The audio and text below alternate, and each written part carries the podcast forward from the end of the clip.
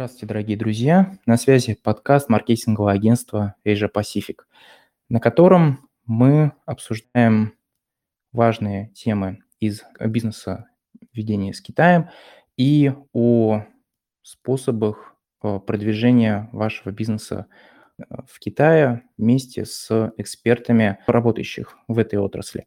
И сегодня, после небольшого перерыва, мы возвращаемся к нашим выпускам и Сегодня мы поговорим о очень животрепещущей и актуальной теме для любого, пожалуй, предпринимателя и бизнесмена, который собирается выходить на китайский рынок или же на данный момент активно масштабируется на рынке Поднебесной.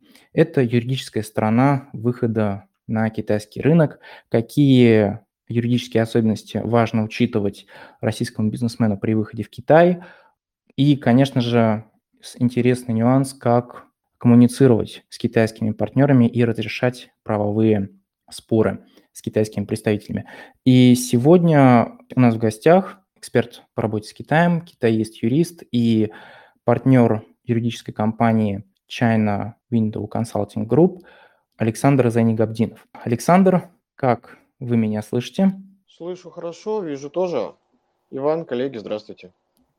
Здравствуйте, Александр. И, конечно же, на данный момент, несмотря на то, что у ряда российских университетов постепенно появляются специальные программы по подготовке э, юристов по работе с Китаем, тем не менее, юристы по работе с Китаем все равно на данный момент очень востребованы и очень интересны для российского бизнеса. Как вы вошли в эту юридическую стезю, э, будучи китаистом? Я в Китае учился, учился по программе государственного обмена, началось, началось достаточно давно, в 95 году. И в какой-то момент в молодости тогдашней мне пришло в голову сменить специальность. Я ее сменил и в итоге приземлился в юридической школе Шендунского университета.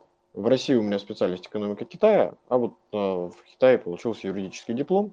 Это был не топовый вуз, там, не Пекинский университет, не какой-то из университетов политики и права, а просто тот, который я попал по гособмену. И достаточно долгое время, особенно на Дальнем Востоке, когда я закончил учебу и вернулся, люди удивлялись. Говорили, ну, Китай, право, что-то как-то не стыкуется. Вот контейнер мы понимаем, в принципе, вот челночный бизнес, понятно, лес в Китай. А что там за законы? Ну, наверное, есть же какие-то, но непонятно, зачем это кому нужно. Вот. А поскольку началось это у меня достаточно давно, то вот сейчас э, какой-то опыт появился, который позволяет вперед смотреть и немножко назад. А, каким-то таким, знаете, продуманным сознательным выбором, анализом возможностей, перспектив, там, предугадыванием тенденций это не было. Просто так сложилась жизнь. Ну вот, как сложилось, так теперь и развивается. Да, и развивается она довольно успешно. Сейчас вы являетесь главой пекинского офиса юридической компании. И на данный момент какие функции выполняет China Window? China Window все свое время существования, более 20 лет, предоставляет примерно те же самые услуги, что и в начале, ну, расширяясь немножко в глубину. в целом мы занимаемся сопровождением деятельности иностранного бизнеса вообще, и русскоязычного в частности, на территории Китая и Гонконга, ну, грубо говоря, от рождения до смерти. Проверка, э, юридические заключения, регистрация, реорганизация, закрытие, открытие, интеллектуальная собственность, споры – налоги, бухгалтерия. Вот это наш основной профиль. Э, появляются иногда партнеры, которые говорят, слушай, у тебя же есть много клиентов, а вдруг нам надо привести там чего-нибудь. Вот ты знай, мы логисты. Или вот ты знай, мы там чего-нибудь хотим купить в России, говорят китайцы, или что-нибудь хотим продать в Китае, говорят русские. Э, не отказываемся и специалистам профильным это перенаправляем, особенно тем, в ком уверены. Но мы базовые юристы, немножко разбираемся в налогах бухгалтерии, то есть так сказать, основное происхождение именно оттуда. Вот этим уже 20 лет и занимаемся. Ну, я лично в China Window с 2005 года, а компания работает с 2001. Да, действительно обширный спектр юридических услуг. И, конечно же, на фоне последних э, политических и экономических событий э, произошел всплеск интереса к китайскому бизнесу, начался вновь э, поворот на восток, и в данном случае насколько э, появился спрос на юристов по работе с Китаем, такой же ли появился спрос, как на ведение экспорта или импорта из Китая? Вы знаете, я бы сказал, что увеличился спрос сильно. Сложно его, конечно, сравнить с потребностью в торговле, наверное, нет, потому что, ну, в конце концов, самые базовые потребности населения можно закрыть просто Алиэкспрессом. Если нужен, не знаю, там, трипод, на котором у меня сейчас стоит телефон на столе, для этого не нужно никакого юридического образования, чтобы его купить. Э, чтобы их купить 200, в принципе, тоже не нужно юридического образования. Наверное, для того, чтобы купить их тоже какое-то серьезное количество, ну, можно это все делать через маркетплейсы. Конечно, объем торговли и объем той торговли, которая требует юридического обеспечения, несоизмерим. Но, э, в общем, так устроен мир международный, что международные сделки самого разного характера чаще всего сложно заключать в рамках права только одной страны. То есть или требуется какое-то сопряжение, иногда даже разных правовых систем или разных законодательных систем в одной правовой, там, континентальной, как Россия и Китай. Иногда бывает избирается, и часто так было, право третьей страны, ну или даже не страны, а, скажем так, некий вид такой, там, английское право, там, в разных его изводах. Там, кто Англии, Уэльса, там, кто Гонконга, кто каких-то американских штатов. И именно для, даже не для россиян, а для тех, кто с Россией связан, э, ну, у нашего клиента Э, есть э, один из учредителей, который задолго до спецоперации, наверное, за год или больше, торжественно отказался от российского паспорта. Ну, может, и не торжественно, может, как тихонечко отказался. Ну, получив какой-то ряд европейских, там, сенкицевских, не знаю. И столкнулся уже после начала спецоперации со сложностями, например, в открытии счета в Европе. Э, ему сказали, ну, мы понимаем, что, конечно, теперь гражданин вот того и того и того, но у тебя во всех паспортах сказано место рождения Москва. Поэтому, извини, друг, нет. То есть связь с Россией э, в значительной степени и юридически тоже, и финансово, и логистически, как угодно, ограничила доступ россиян к другим юрисдикциям права. Ну, не то, что туда не пускают, а просто ну, вы не можете использовать, там, не знаю, высокий суд Лондона для разрешения споров или там, не знаю, стокгольмский арбитраж, потому что даже без учета политического вот этого фактора, хотя его сложно сейчас не учитывать, вы просто не сможете туда, например, заплатить э, пошлину или арбитражный сбор, потому что у вас не пройдет эта история. Э, второй момент, который тоже очень большое влияние именно в нашем профильном юридическом поле оказал, это то, что многим крупным юридическим компаниям международным стало токсично работать с русским. И просто вот даже китайские компании, сегодня у меня была встреча, сказали, вот такие-то, такие-то китайцы с нами отказались работать. Ну, Понятно, почему они отказались, потому что в их пуле заказчиков россияне не лидеры, и если у них там, условно говоря, одновременно присутствует Tesla, там, Toyota и Volkswagen, и тут появляется там, ну, условно, АвтоВАЗ, хотя другого совершенно профиля компания, то есть риск, что кто-то из этих троих, а то и все трое от них уйдут, а денег они приносят в разы, если не в десятки раз больше. Поэтому лучше не надо. Плюс существует определенные ограничения в Европейском Союзе, и сейчас в очередной раз обсуждают, что эти ограничения будут ужесточены именно на консультирование русских или чего-то связанного с Россией со стороны тех, кто предоставляет сервисы профессиональных услуг. Ну, нельзя, не надо, нехорошо и так далее. Ну и третий, конечно, есть фактор, что крупные российские юридические фирмы, ну, не знаю, есть такое у юристов понятие ильфы от слова international law firm и рульфы, соответственно, Russian law firm, вот такое вот поговорки, можно сказать, да, или сленговое выражение. Крупные российские юридические фирмы, честные и профессиональные, как правило, имели контакты, то есть мало кто говорил, там, сидя в Москве, что мы внутри себя разбираемся и в праве Арабских Эмиратов, и в праве Турции, и в праве Вьетнама, и в праве Китая, и в праве Японии. Они говорили, мы вот в российском праве очень хорошо разбираемся, а еще у нас есть прекрасные проверенные партнеры вот во всех этих странах. И эти прекрасные проверенные партнеры спрашивают, а кто твой клиент? Ну, мой клиент, например, Русатов. Ну, тогда не-не-не-не-не-не, тогда мы с тобой не работаем. И может вообще мы с тобой пока не работаем. Вот такая проблема тоже возникла. Соответственно, на рынке профессиональных юридических услуг, связанных с Китаем, ну, возник краткосрочно, возник некий вакуум, когда спрос очень быстрый, срочный, ажиотажный, там, первые недели марта – а прямо в моменте его заполнить, ну не то, что некому, ну, может быть, не все это сделали быстро, или как-то кто-то еще не осознал, ну не знаю, как это получилось.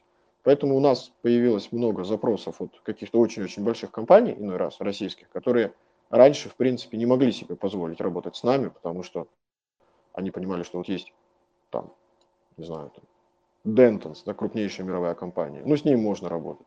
Ну, ну, Clifford Chance, тоже хорошая компания, с ней можно работать. А вот все, кто ниже определенного уровня, их даже система закупки в микроскоп не видит. И когда вот эти первый, второй, третий, так сказать, препарат первого, второго, третьего выбора, они были исключены, ну, и до нас как-то волна докатилась. Это я говорю про новых клиентов, которые прям большие-большие-большие.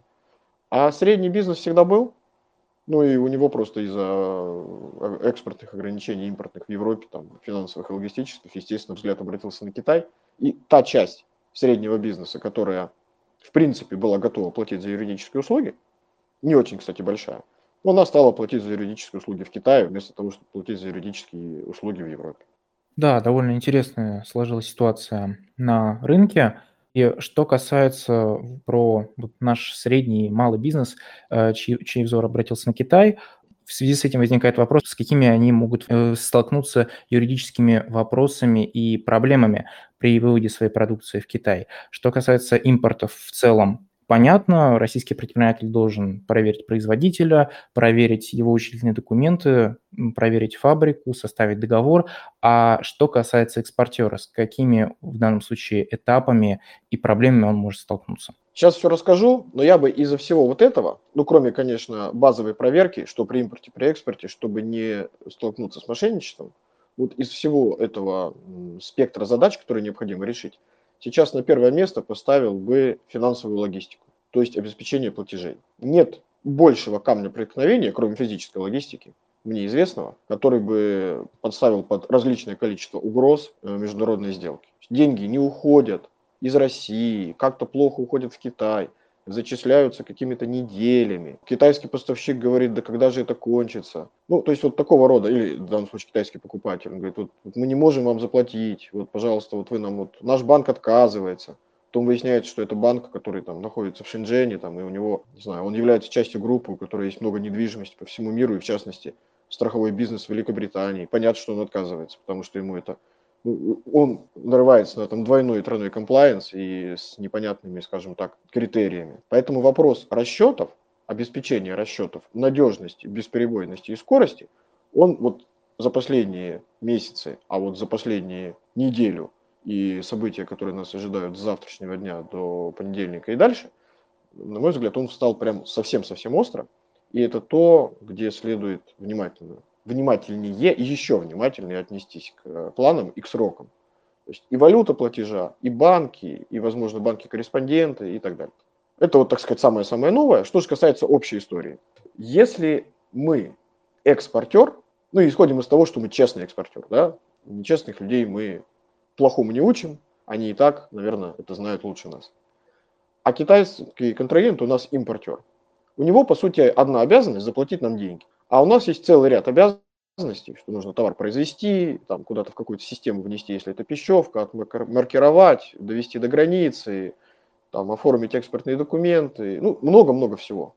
И чисто статистически, при, полном, при полной доброй воле нашей, шансов нарушить как-нибудь договор у нас больше. Потому что у него задача денег заплатить, а у нас задача вот это все, и, наверное, я много чего еще не сказал. Вдруг товар какой-то технологически сложный. Соответственно, в этой ситуации ну, понятно, что мы должны проверить, что эта компания, в принципе, нам денег заплатить готова.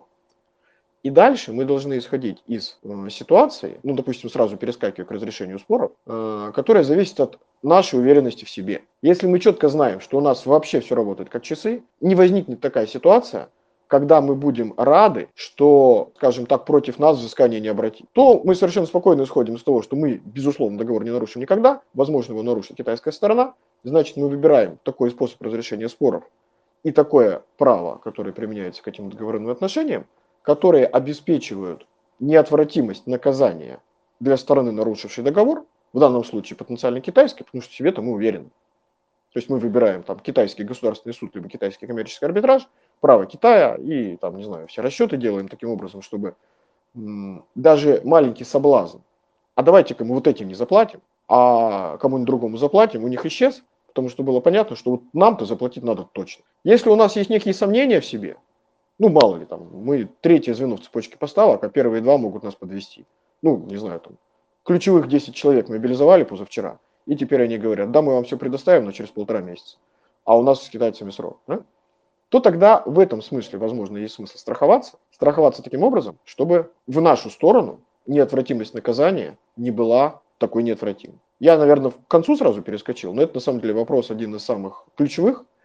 Ну, как свойственно человеку любому, при развитии думаешь о хорошем. Ну, как бы говорить о том, что будет, когда мы с партнерами войдем в такой клинч, что уже невозможно будет переговорный процесс, и нам придется судиться прямо в кровь там и вообще и вдрызг, не всем людям свойственно. И поэтому этот вопрос э, немножко заметается под ковер часто.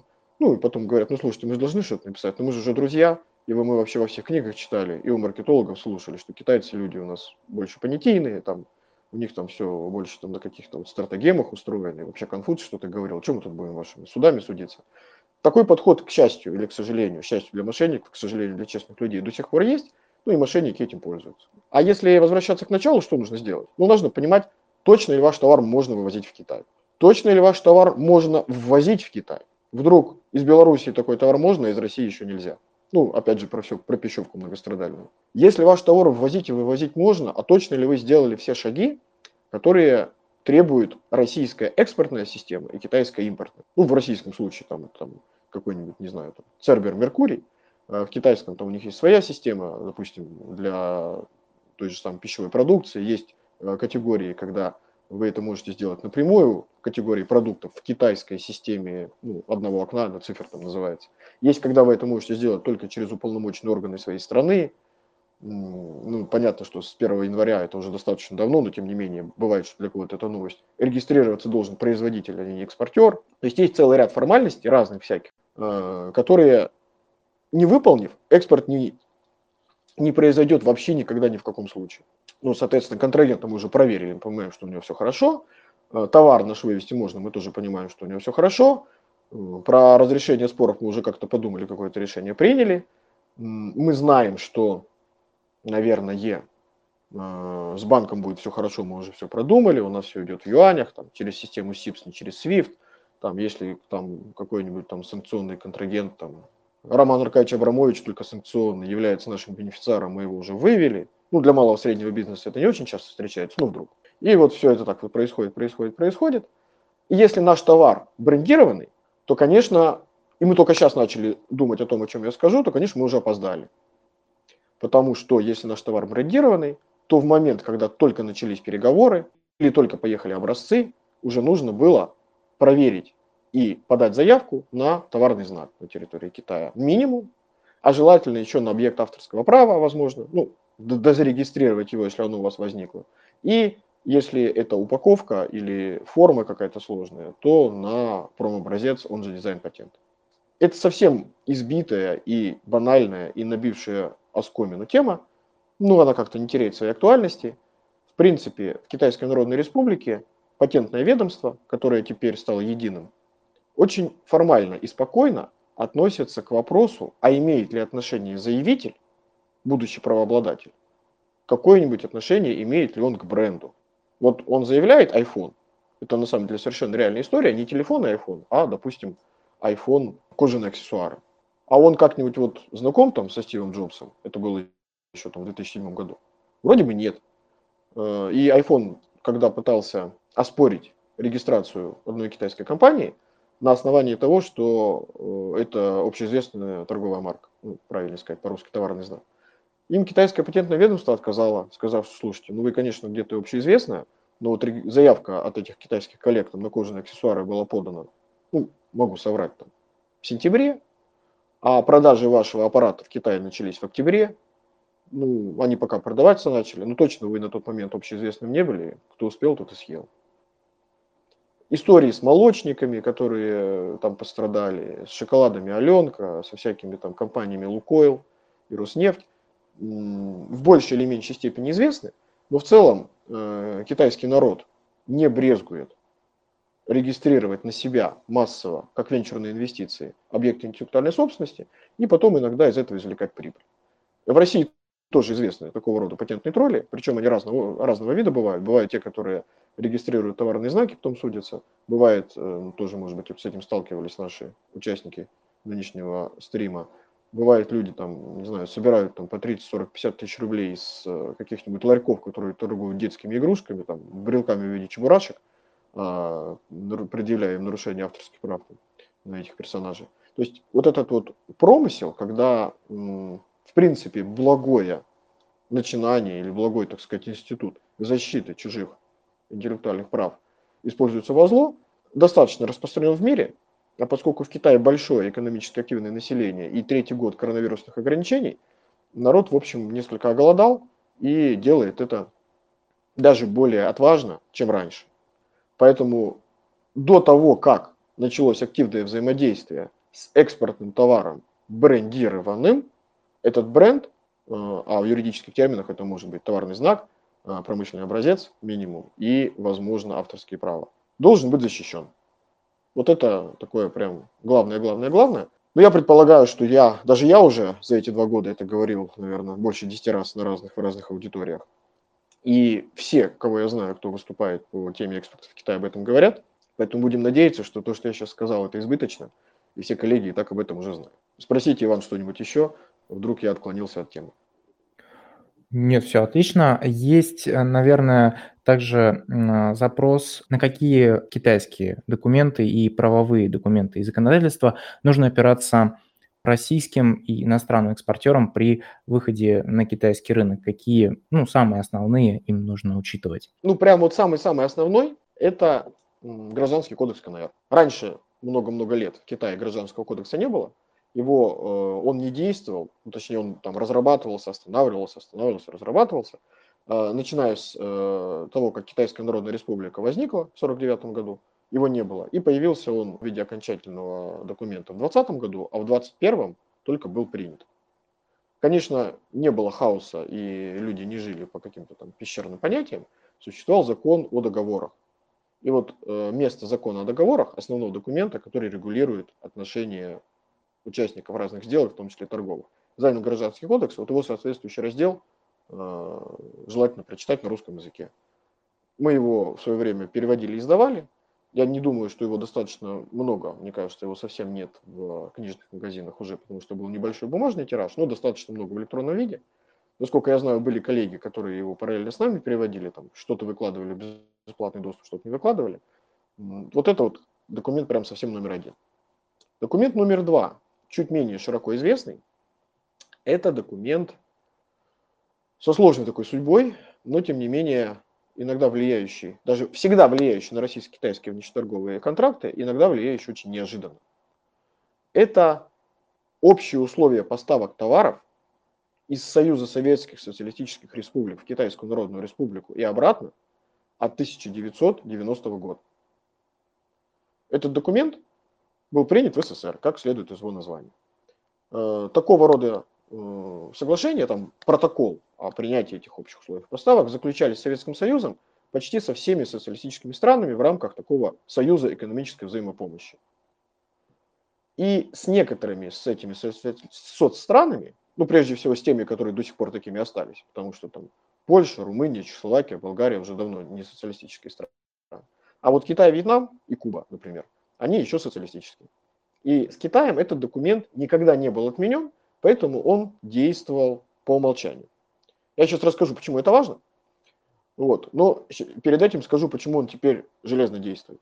Потому что после того, как были приняты изменения в Конституцию России, там появилось положение о том, что Российская Федерация является правоприемницей СССР. Раньше это было и так понятно, но нигде четко не указано. А теперь это прям четко вот указано черным прям по белому. Соответственно, международные, межправительственные всякие договоры, которые СССР с кем-то заключил, ни разу не отменил, не разорвал, действуют э, также, если стороной договора стала Россия. И в этом замечательном документе общих условий поставок, он международный, поэтому двуязычный, его легко найти и прочитать, а, есть два важнейших положения. Одно положение касается претензионного порядка. Там сказано, если вдруг кого-то что-то не устроило, по качеству, по количеству, по срокам, по оплате и так далее. Во-первых, что нельзя сразу обращаться в, в органы разрешения споров, а нужно специально соблюдать этот порядок, направить претензию такого-то рода в такой-то срок, такого-то рода в такой-то срок. Там, конечно, сказано про телекс и факс, Ну, понятно, что это можно сделать электронной почтой и всяким другим способом. А еще там сказано, что в случае спора, если российская компания подает в суд, то это исключительно коммерческий арбитраж при э, Комитете содействия и развития международной торговли, э, Китайская международная экономическая торговая арбитражная комиссия. А если китайская компания подает в суд, то это э, Московский коммерческий арбитражный суд при торгово-промышленной палате СССР. Я специально сказал, подает в суд, а не обращается в арбитраж, ну, чтобы, скажем так, сложно не говорить о простых вещах. Ну, то есть вот компания понимает, что договориться нечего, и нужно, нужно что-то такое сделать с кем-то. Вот э, согласно этому документу, если мы четко и явно не написали, что этот документ мы не хотим применять, отказываемся от него, у сторон есть такое право э, в рамках принципа свободы договора. Согласно этому документу, если нас, как мы считаем, обманули или как-то с нами нехорошо поступили, то мы идем только в коммерческий арбитраж. Все и так, China International Economic Trade Arbitration Commission. А китайцы, соответственно, только в МКАС. Московский коммерческий арбитражный суд. При ТПП теперь уже РФ. Почему это важно? Потому что, ну, про претензионный порядок и так важно. Ты думал, что не надо, пропустил, а оп, оно выскочило. А, а еще это важно потому, что э, идея обратиться в суд, в свой суд, в другой суд, э, часто может натолкнуться вот на такой, ну, на противоречие. И непонятно, кто победит.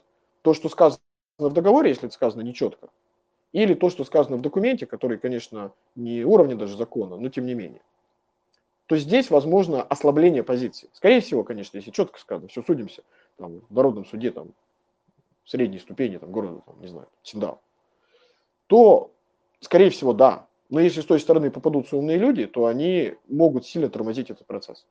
И если, а это из того, что через нас проходит до половины договоров, как-то вообще ничего не сказано.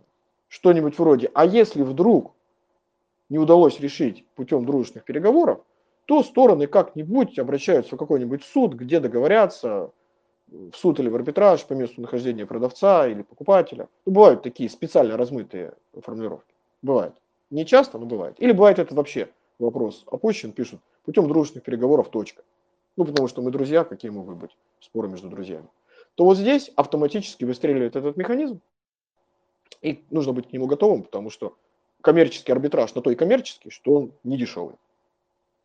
А еще у нас есть третий документ, заключенный между Россией уже и Китаем, договор о правовой помощи по гражданским и уголовным делам в 1992 году, через два года после общих условий поставок. Ну, в 1992 году Российская Федерация была крайне молодым государством, и опыта рыночных отношений, в том числе международных коммерческих сделок, было у всех немного. По этой или причине, или по другой, я не знаю. Но этот вот договор о правовой помощи между Россией и Китаем таким образом написан, что решение российского государственного арбитражного суда в Китае, равно как и решение Народного суда китайского в России, исполнить практически невозможно. Там предусмотрен механизм уведомления, ну, ответчика, например, да, у нас ну, пусть будет московская компания, которая с пекинской компанией о чем-то договорилась, хочет поставлять туда, не знаю, бабаевский шоколад. Ну, они и так поставляют Рудфронт, ну, что-нибудь, не знаю. Тульская компания хочет поставлять Белевскую пастилу. Ну, мы понимаем, что да, если что, мы в арбитражный суд Тульской области. И мы туда придем, и мы там выиграем дело, но вот это решение с вероятностью 99,9 в периоде исполнено не будет к сожалению, так устроена статистика, механизм уведомления сторон, ну и практика, скажем так, применения вот этих вот документов. Это очень важно может быть для многих людей, где юрист и владелец бизнеса или менеджер – это разные люди. Чаще всего и так, да? То есть где решения принимаются разные. Потому что юрист, особенно штатного, кормят за то, чтобы он обеспечивал максимальным образом защищал интересы компании. При этом он говорит, вот это я умею, а вот это я не умею. Но я вам найду консультанта. Говорит, ну отлично. Ну мы понимаем, что мы находимся в Туле или там рядом с Тулой, и пастилу нашу все знают. И у секретаря суда дети пастилу нашу едят, и у судьи внуки э, пастилу нашу едят.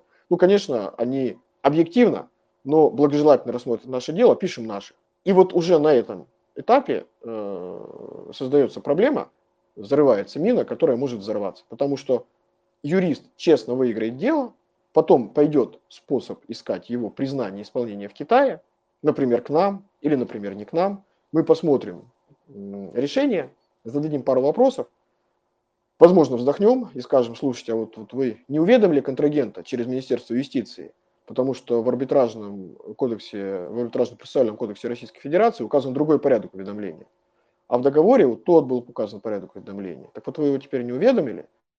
Соответственно, когда вы это решение в Китае понесете исполнять, признавать сначала исполнять, китайский суд по существу его рассматривать уже не будет в силу договора. Он верит, что русский суд был справедливый. Но он его рассмотрит по ряду формальных признаков, один из которых, а было ли у китайского ответчика право на защиту. Получил ли он его, смог ли он его реализовать. А это определяется в том числе и тем, был ли он надлежащим образом извещен о том, что против него в суд подали. А надлежащим это каким? А вот как в договоре написано, через Минюст. А то, что у вас в русском внутреннем законодательстве по-другому написано, это мы не знаем. Извините, в исполнении, то есть в признании и исполнении отказать.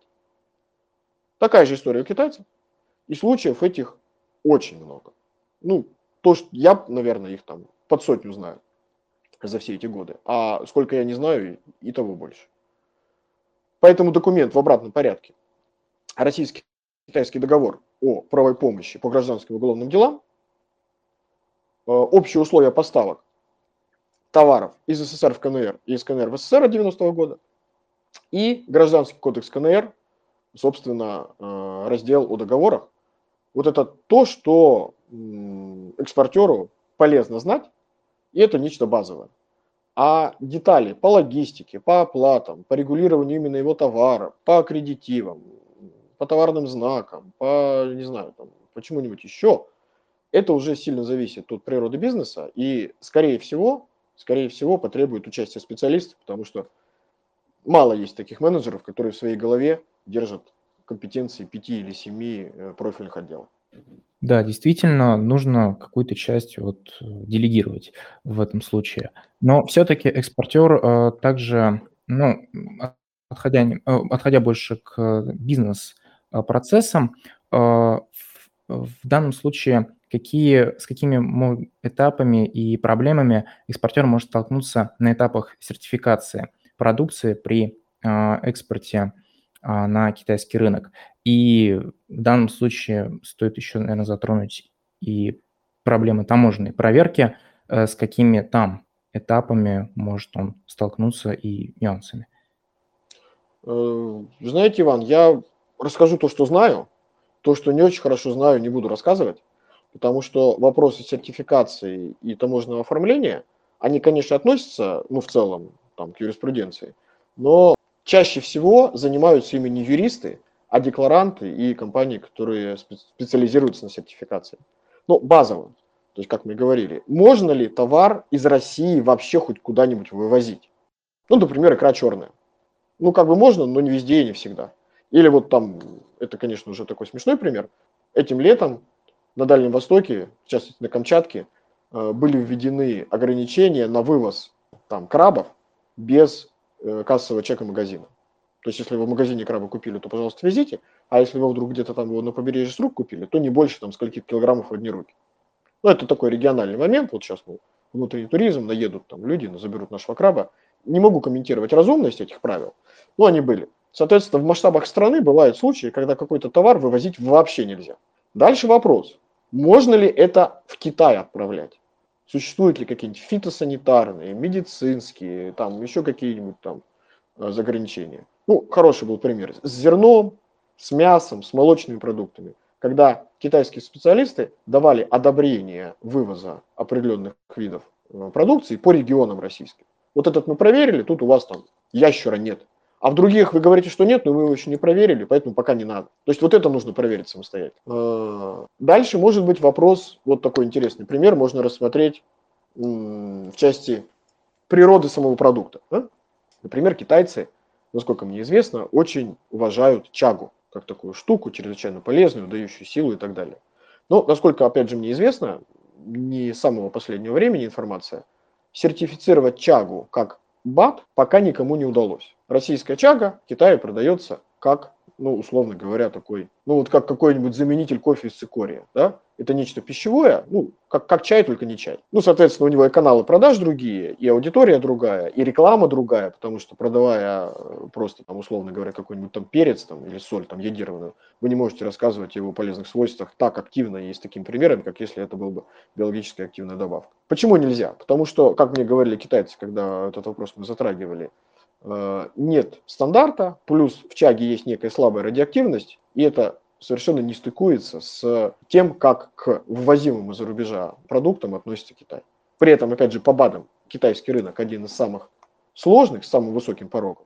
и в Соединенные Штаты Америки поставлять биологически активные вещества легче, чем в Китайскую Народную Республику. Хотя FDA, там, Federal Drug Association, казалось бы, agency, прошу прощения, всегда казалась таким законодателем мод и ставила самые высокие стандарты, под которые подстраивались китайцы в том числе. Ну, чуть раньше я говорил, а, соблюдены ли формальные требования для регистрации товара, системы а, в России, а, системы Цербера Меркурий, в китайской это вот э, подразделение, теперь уже таможни, в системе одного окна, то, что по-английски называется Cypher. То есть зарегистрированный, например, пищевой продукт в этой системе. Если нет, нужно зарегистрировать, иначе вы туда не сможете его поставлять. Дальше возникает вопрос этикетки всяческой, да, то есть там есть у вас стикеры, соответствует ли этикетка чему-нибудь. Ну, они уже скорее решаются импортером на китайской стороне. Ну и еще, конечно, нельзя сбрасывать со счетов вопрос квот, ну, например, мука, да, то есть есть там две или три компании в Китае, сейчас могу ошибиться, которые могут муку ввозить на себя, Ковка, Делинская зерновая и кто-то еще, по-моему.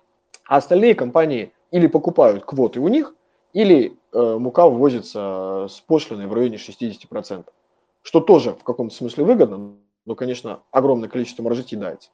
И вот эти вопросы нетарифного регулирования, вопросы сертификации на российской стороне на экспорт вообще, на экспорт в Китай в частности, вопросы сертификации на импорт в Китай вообще и из России, из определенного региона в частности, наверное, вот эти вот основные этапы, которые могут экспортера теоретически подстерегать. Но мне, я не думаю, что мы кому-то сейчас открываем Америку. Тот же РЭЦ достаточно активно работает, и всякие у них документы есть, и сводные по странам.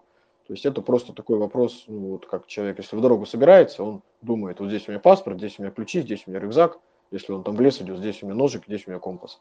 Вот примерно так маршрут свой, если продумать, чрезвычайно чем-то сложным, на мой взгляд, это не покажется. Да, конечно, выход на китайский рынок требует много деталей, которые стоит учитывать.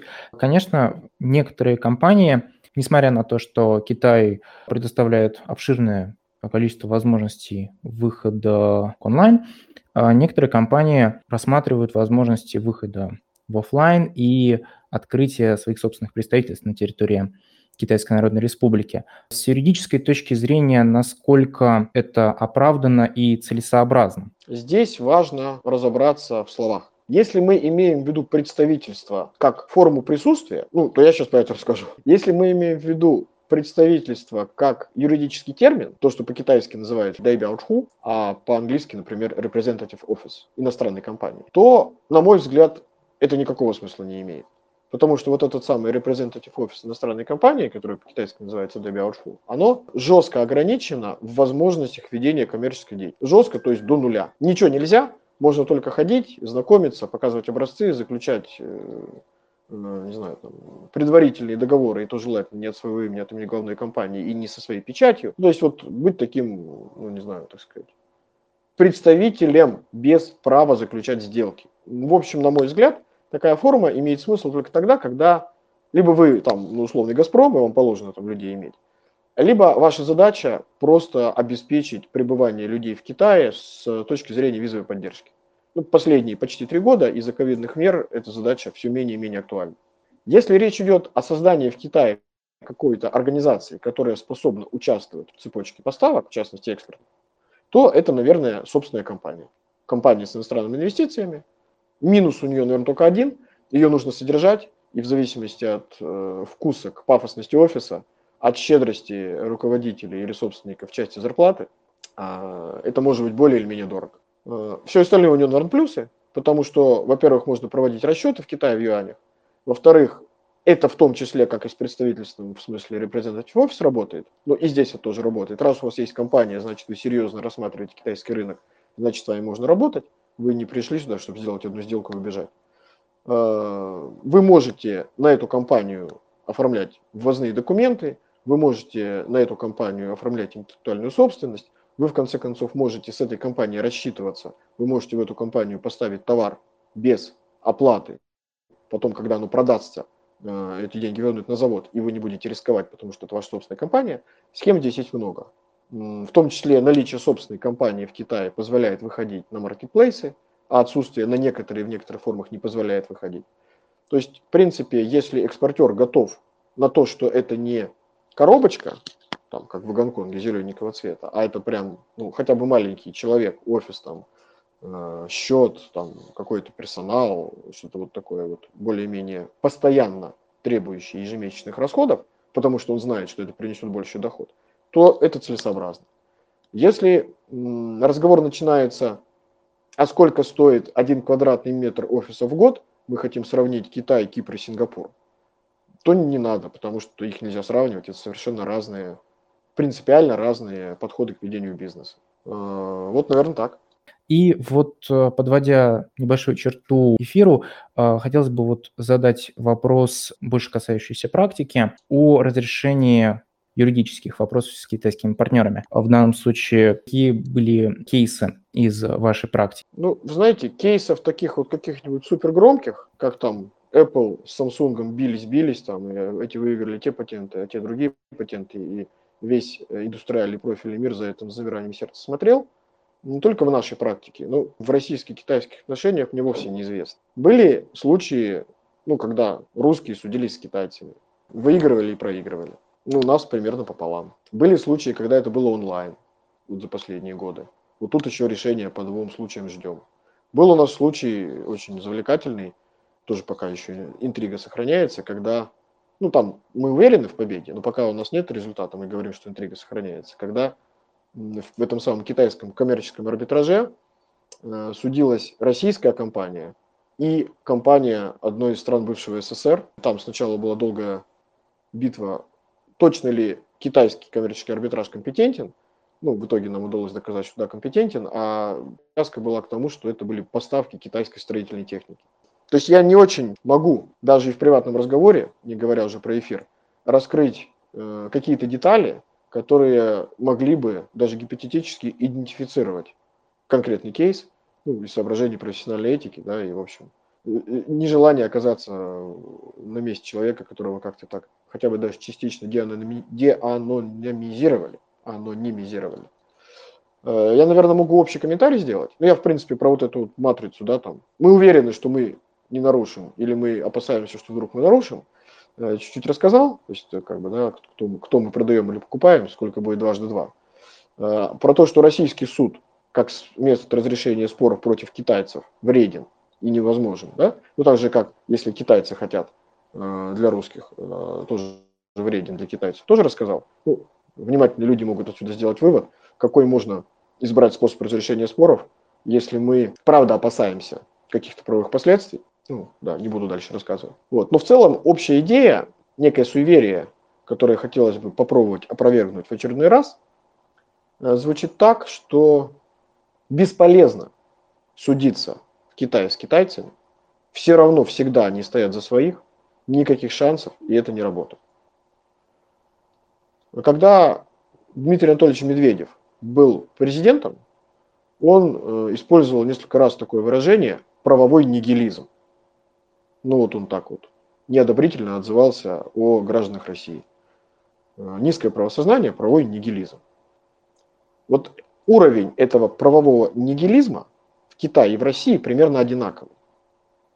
И, и оценивая шансы на победу в судебном или арбитражном, в смысле коммерческого арбитража в споре в Китае, можно представить, что вы ответчик, и китайцы, или бразильцы, или шведы судятся против вас в России.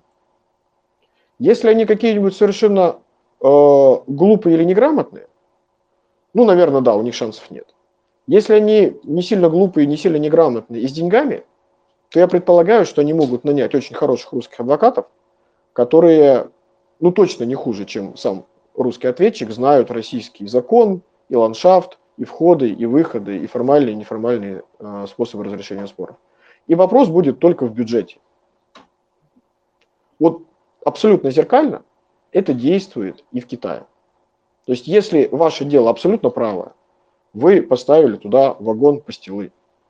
Что, не знаю, почему у меня пастила все время приходит, например. Ну, чего-нибудь, повидлом, как и в старом анекдоте. И вам за это заплатили 30%, а больше не платят. Говорят, слушай, такое дело, денег у нас нет, и вообще давай мы со следующих пяти вагонов повидла, которые ты нам привезешь, мы тебе отдадим. Мы же друзья, давай развиваться вместе.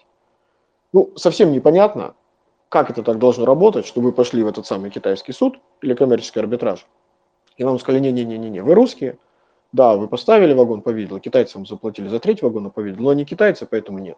Ничего подобного. Идите с миром, они вам ничего не должны.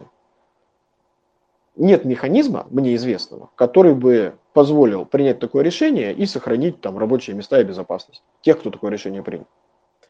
Если спор качается, и мы правы, но не правы, и они правы, но не правы, но мы даже не знаем, то, конечно, есть определенный некоторый процент того, что мы не можем пойти где-нибудь найти родственников судьи и с ним покушать или выпить там каких-нибудь напитков и договориться обо всем. А китайцы потенциально могут.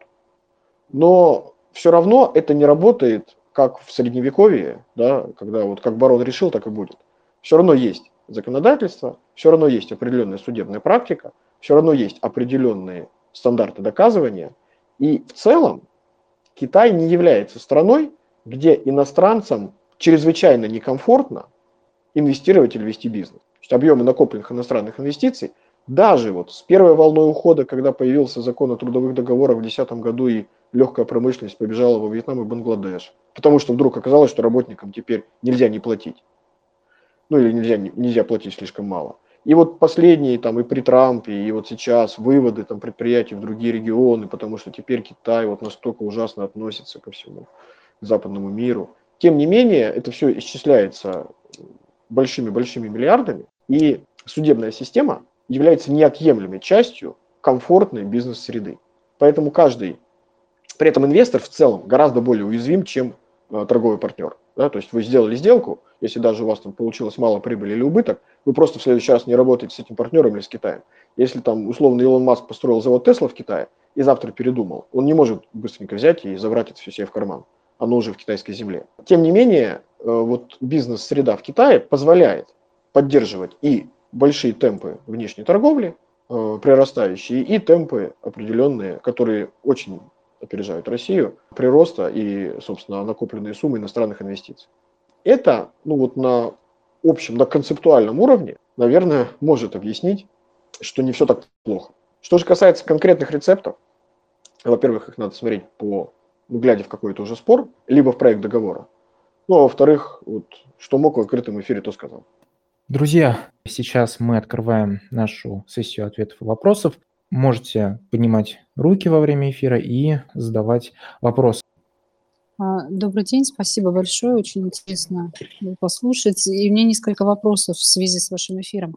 Первый такой больше практического толка. Есть ли в Китае какие-то рекомендованные места, ну вот, я не знаю, провинции конкретные там, где лучше, если мы говорим о создании офиса не как просто представительство не торгового, а как действительно какой-то компании или представительство, которое будет иметь права вести э, торговую деятельность, есть ли рекомендации как-то вот по месту нахождения? Или это просто надо смотреть с точки зрения логистики и все? В континентальном Китае у нас два офиса, Пекин и Шанхай. Третий в Гонконге, это уже Гонконг. И я пекинский офис возглавляю, а Михаил Дроздов шанхайский.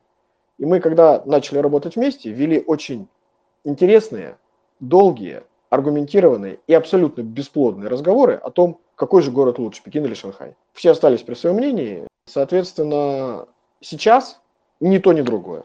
Город Харбин, город Хайхэ и что-нибудь в этом духе. Связано это с той самой логистикой денег, о которой я сказал. Банки, которые не считают работу с Россией риском, это преимущество, которое перевешивает вообще все. Банки Северо-Востока Китая, в частности провинции Ханудян, не могут считать работу с Россией риском по причине того, что они обречены работать с Россией из-за географического положения. Это пункт один. Что касается зон свободной торговли, свободных экономических зон, зон технико-экономического развития или чего-то там бондового и всего такого прочего. Это все плюс-минус. И принцип здесь может быть вот такой. Если вы в Китай приносите, ну, хотя бы 10 миллионов долларов, то эти 10 миллионов долларов вполне заинтересуют кого-то даже в Шанхае и в Шэньчжэне, хотя вы там не будете на фоне упомянутого Илона Маска смотреться просто королем. А, если вы придете с одним миллионом долларов в Харбин или с, там, с двумя сотнями тысяч долларов, даже не инвестиции в недвижимость, а оборот в Хэйхэ, то скажут, слушайте, какие вы молодцы, мы вас так ценим, приходите, русские друзья, к нам побольше. И несмотря на то, что мои личные эстетические предпочтения совершенно в сторону других городов направлены, логистика денег и активная готовность властей привлекать, способствовать, помогать и, в общем, вылезти в лидеры по взаимодействию с Россией, мне кажется, почти безальтернативно предлагают, предполагают вот, северо-восточные провинции вообще и Халден в частности. У нас был клиент один, ну, достаточно, ну, не клиент, да, скажем, мы вели подробные переговоры с компанией очень крупной, мы им все это объяснили, и они сказали, слушайте, ну, мы и не в Шанхае, вы нас, наверное, с кем-то путаете. Так не бывает. Нас акционер не поймет. Наверное, это оправдано, потому что ну, там, прям крупная, большая компания, там очень богатый, уверенный в себе акционер, и им виднее в конце концов. Если у вас вот такого рода эмоциональных там или каких-то вот понятийных, что не по чину быть где-нибудь не в столице, нет, то я вот всех бы на северо-восток, если кто не знает, где находится провинция Хэлунцзян, это правый верхний угол китайской карты. Вот всех бы туда бы рекомендовал, потому что скорость дружелюбие, готовность входить в положение при создании компании, некоторые льготы при внесении капитала и при экспорте, и самое-самое-самое-самое главное, эффективное передвижение денег, на мой взгляд, перевешивает все остальное, хотя там Шэньчжэнь, конечно, гораздо более развит, и Шанхай более развит, и Пекин, и в Ханчжоу-то у нас Алибаба находится, и сам Маюнь там по улицам ходит до сих пор. Это все да. Но вот вот, вот специальная военная операция и то, что нас ожидает, видимо, в конце этой, начале следующей недели, мне кажется, не очень широкий оставляет выбор. Я бы так сказал. Спасибо большое. Вы на самом деле даже ответили на второй вопрос, пока отвечали на этот.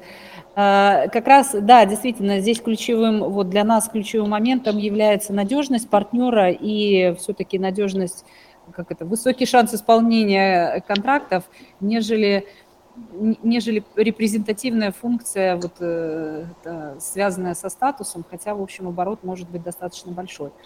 Э, спасибо. И, наверное, еще такой тоже вопрос дополнительный. Играют ли какую-то роль в связи с этим, не знаю, участие в ассоциациях профессиональных каких-то, насколько вообще в Китае все это работает, и есть ли смысл э, даже, может быть, выходить на рынок, создавая компанию, вступая сразу в какую-то ассоциацию? Да, это крайне недорого стоит. То есть базовое членство стоит какие-то там ну, от единиц тысяч юаней до единиц тысяч долларов. Если вы хотите сидеть в президиуме или в первых рядах, то надо платить больше.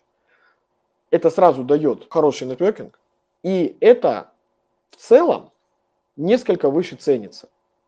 Вот, например, я советник там, торгово-промышленной палаты Российской Федерации, я там, не знаю, там, представитель опоры России в Пекине, и когда я обсуждаю какие-то вопросы с клиентами в России, э, ну, это никакого не имеет значения. В редких-редких случаях кто-то об этом спрашивает.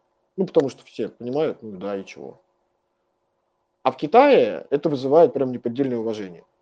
В принципе, в Китае деловые ассоциации э, более, в большем степени связаны с государством, ближе и, скажем так, теснее. И поскольку, в принципе, людям свойственно судить э, о мире по себе, они думают, ну раз ты вот в такой-то ассоциации в России, даже в нашу вступил, значит, ты серьезная компания, это же не шуточки какие-нибудь. Соответственно, вот участие в китайских ассоциациях и в российских, даже любых, даже частных, даже придуманных там кем-нибудь, в некоммерческих организациях, может э, именно вот на, в части, так сказать, социального капитала э, принести что-то, что по-другому не купишь. А именно нетворкинг, то есть вы получаете доступ к статистике, вы получаете доступ к профессиональным контактам, вы в конце концов можете прийти в эту ассоциацию, сказать, слушайте, вот мы ваш недавно, недавно к вам присоединившийся участник, э, скажите, вот с кем лучше работать вот по таким-то, таким-то вещам. И какое-то количество раз, один хотя бы, а то и два, вам помогут бесплатно, скорее всего, а потом скажут, ну, мы бесплатно не можем, вот купи наш отчет внутренний там со скидкой за столько-то денег. И это тоже будет, ну, скорее всего, не вода. При этом этих ассоциаций, не владею статистикой, но думаю, что не одна тысяча. И региональные, и землячества, и профильные, и отраслевые, и международные, и всякие, всякие, всякие, всякие разные. Поэтому в целом направление хорошее. Очень рад, что вы этот вопрос задали. Я бы об этом, наверное, не сказал, если бы не спросили. Ну, тогда, если слушатели позволят, еще один короткий вопрос. Есть ли принципиальная разница при учреждении фирмы в Китае заходить туда, чтобы там учредители были физические лица или компании, если, ну, по сути, все... Для деятельности вообще все равно. В Китае у компаний достаточно высокий налог на прибыль, и вероятность, что вы там заработаете много-много денег, потом заплатите этот налог на прибыль, потом заплатите налог у источника выплаты при выводе в Россию, потом при выведете это в Россию, и тут уже либо заплатите налог на прибыль, либо сделаете зачет, не очень высокая, обычно все работают по-другому. То есть обычно это именно ну, витрина в продажах, а финансовая модель немножко по-другому организована. Э, а разница может быть в скорости учреждения, ну и опять же в провинции. Вот если ваш учредитель, физическое лицо, когда-то был в Китае, и в его паспорте есть штамп, то мы умеем это делать там, в провинции Халудиан по сканкопии вообще. Что, когда это началось, меня даже смущало, и я стеснялся об этом говорить, потому что это рвет все шаблоны и все правила. С компанией так хорошо не получается. А, а как с компанией, как с учредителем. А нормальная процедура консульской легализации в России для Китая сейчас медленно-медленно со скрипом поехала, а до этого больше полутора лет вообще стояла, и это было крайне актуально. Но с точки зрения деятельности на территории Китая, э, физическое или юридическое лицо является учредителем КНРовской дочки, разницы нет никакой. Друзья, а, думаю, на этом вопросе мы будем завершать наш сегодняшний эфир. Если вопросы будут возникать, оставаться, вы можете их задать а, в комментариях под последним постом. На сегодняшний момент мы завершаем наш эфир. Александр, спасибо за то, что пришли на наш эфир, согласились принять участие и рассказать о всех нюансах а, юридической работы с Китаем. Иван, большое спасибо. Благодарю слушателей, благодарю тех, кто вопросы задавал. Надеюсь, что та часть, которая касалась разрешения споров, для вас навсегда останется частью теоретической. Всем успехов. Спасибо, дорогие друзья. Подписывайтесь на канал маркетингового агентства Asia Pacific и оставайтесь с нами на связи. Всем хорошего вечера. Всего доброго.